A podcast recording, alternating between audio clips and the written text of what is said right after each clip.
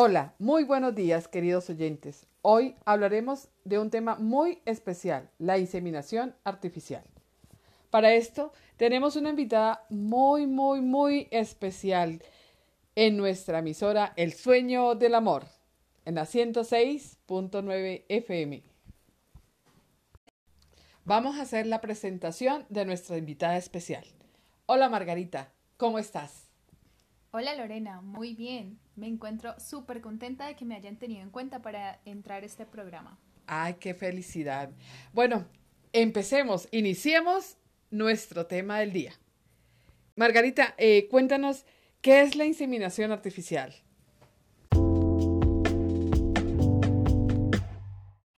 Claro, Lorena, y también para todos nuestros oyentes. Entonces, ¿Qué es la inseminación artificial? La inseminación artificial es un proceso de reproducción asistida que consiste en la colocación del semen previamente preparado en un laboratorio en el interior del útero de la mujer.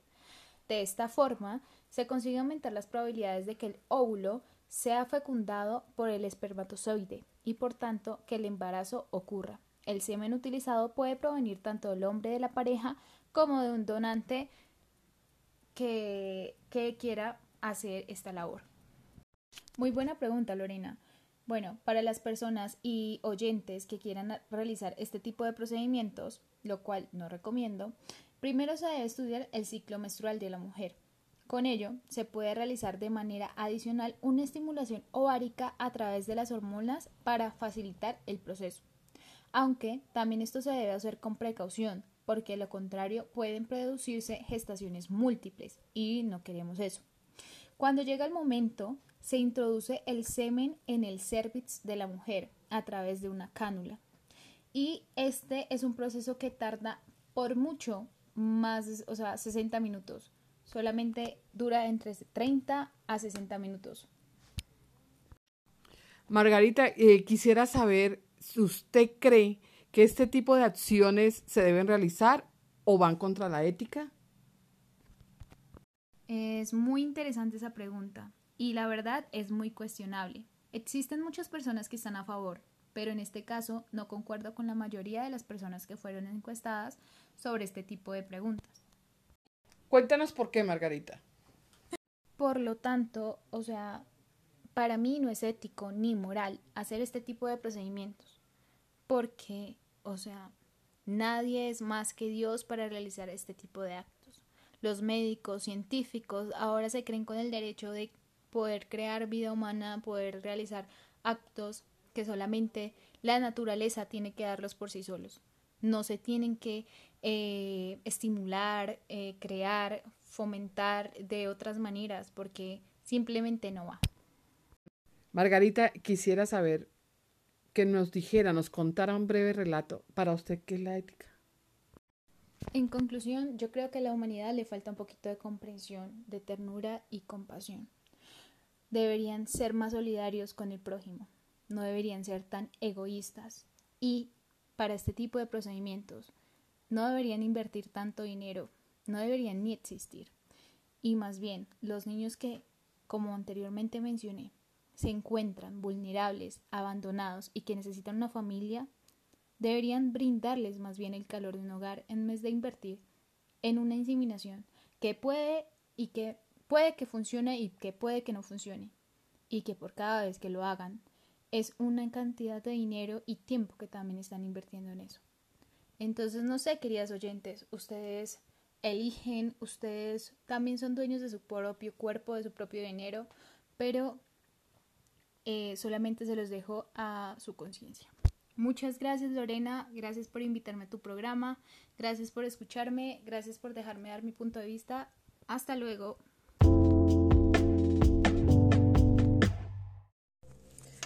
Muy buenas noches, queridos oyentes de la emisora Caminos de Luz de la Universidad La Salle de Colombia. Para continuar con el tema de inicio de la semana pasada de la inseminación artificial, hacemos un breve recuento.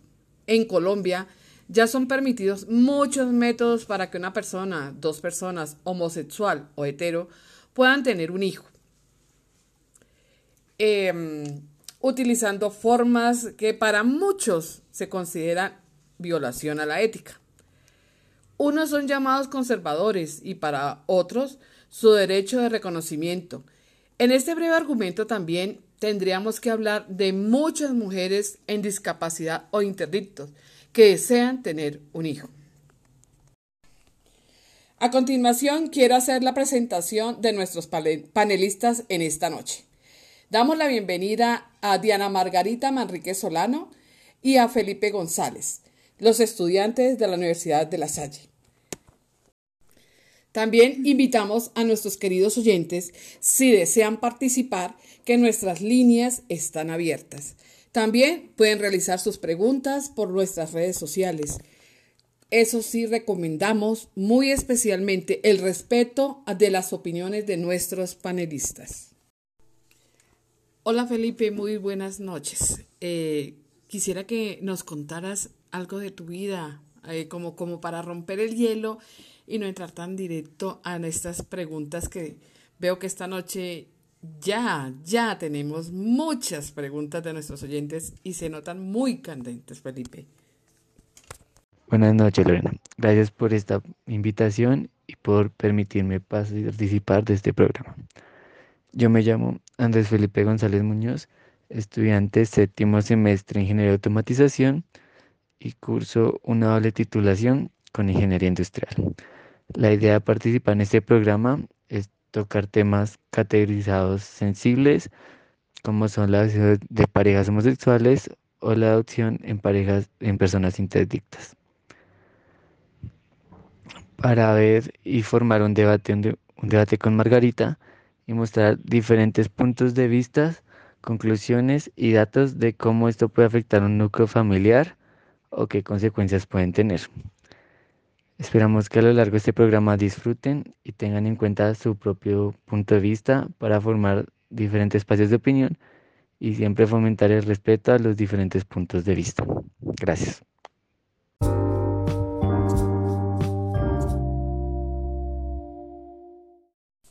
Y continuamos con nuestra segunda invitada, Margarita. Háblanos un poco de ti. Eh, muchas gracias, Lorena, por invitarme a tu programa eh, y a nuestros queridos oyentes que están dispuestos a, oír nuestras opiniones. Mi nombre es Diana Margarita Manrique Solano y soy estudiante de Ingeniería Civil de la Universidad de La Salle. Bueno, queridos oyentes, vamos a iniciar nuestro debate. Iniciamos, Felipe. Cuéntanos ¿Qué opinas de la adopción de niños por parejas del mismo sexo? Considero que la adopción de parejas del mismo sexo es válida porque eh, han planeado y están conscientes de la paternidad que van a tomar, debido a los procesos que deben hacer para llegar a este punto. Como en los mismos casos de una familia heterosexual, si están en este proceso, saben que se enfrentan y las entidades eh, verifican su capacidad psicológica y económica para encargarse del niño. Margarita, la misma pregunta es para ti. ¿Cuál es tu opinión al respecto de la adopción de niños por parejas del mismo sexo? Yo opino que es ataque directo a la destrucción de la familia tradicional, padre, madre, hijos, etc.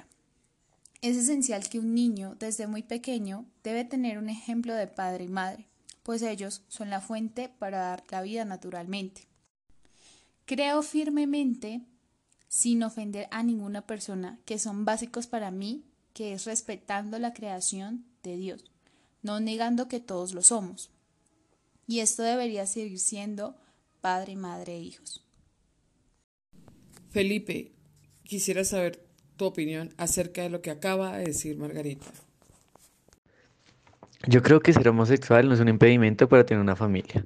Más allá del formato tradicional que en pleno siglo XXI no es convencional, tiene en cuenta la cantidad de familias con mujeres cabeza de hogar y padres ausentes. Permitir que ellos puedan adoptar es una manera de asegurar a los niños núcleos familiares estables.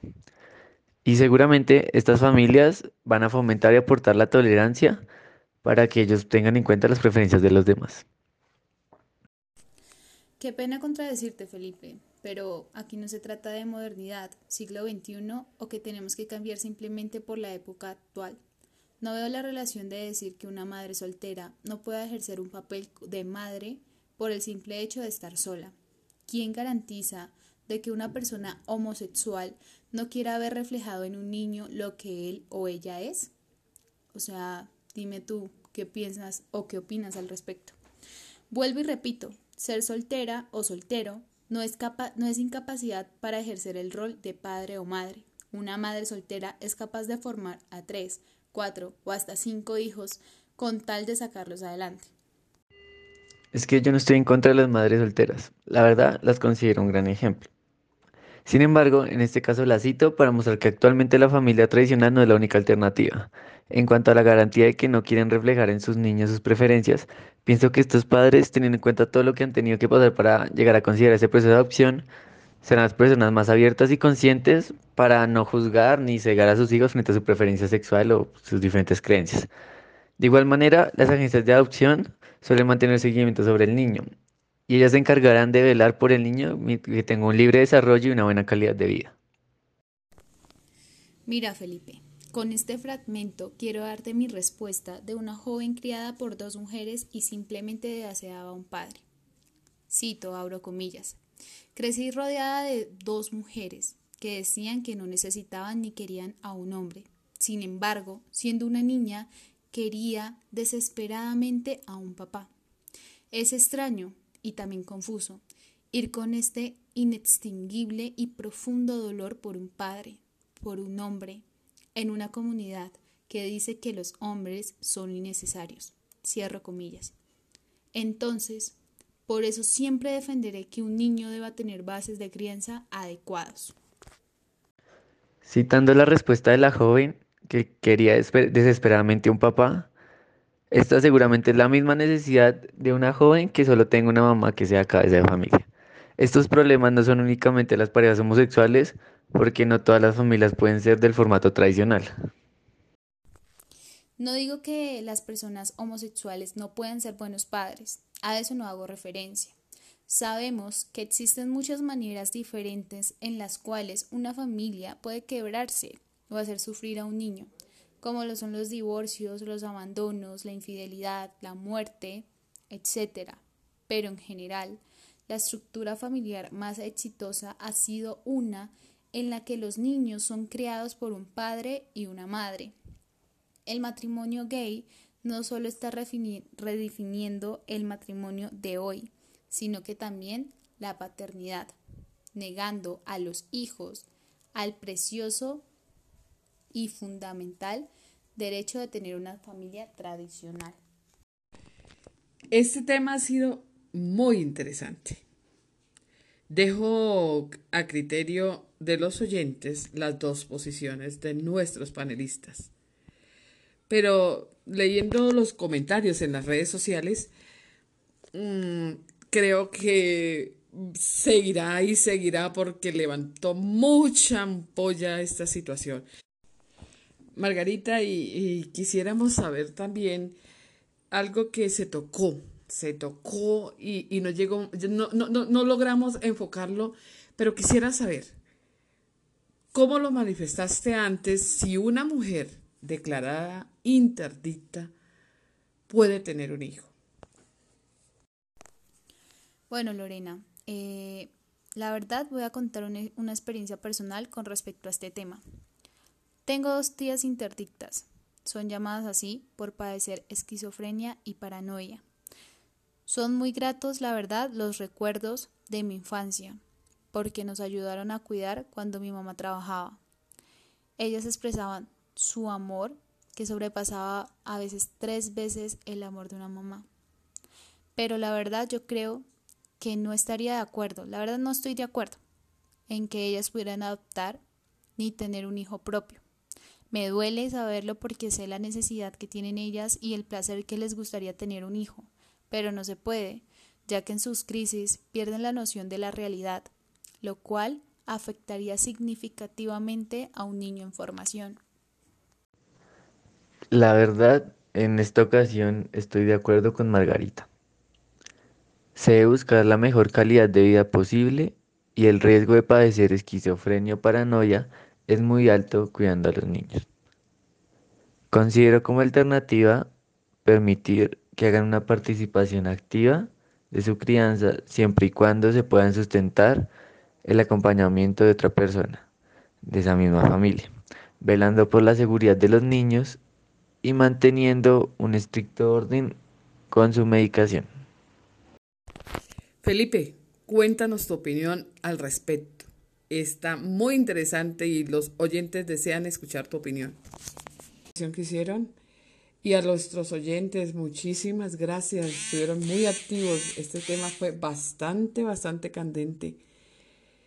Y ya queda la decisión y opinión de acuerdo a sus oyentes con estas situaciones, con estas opiniones que dejaron estos dos jóvenes estudiantes, Felipe y Margarita.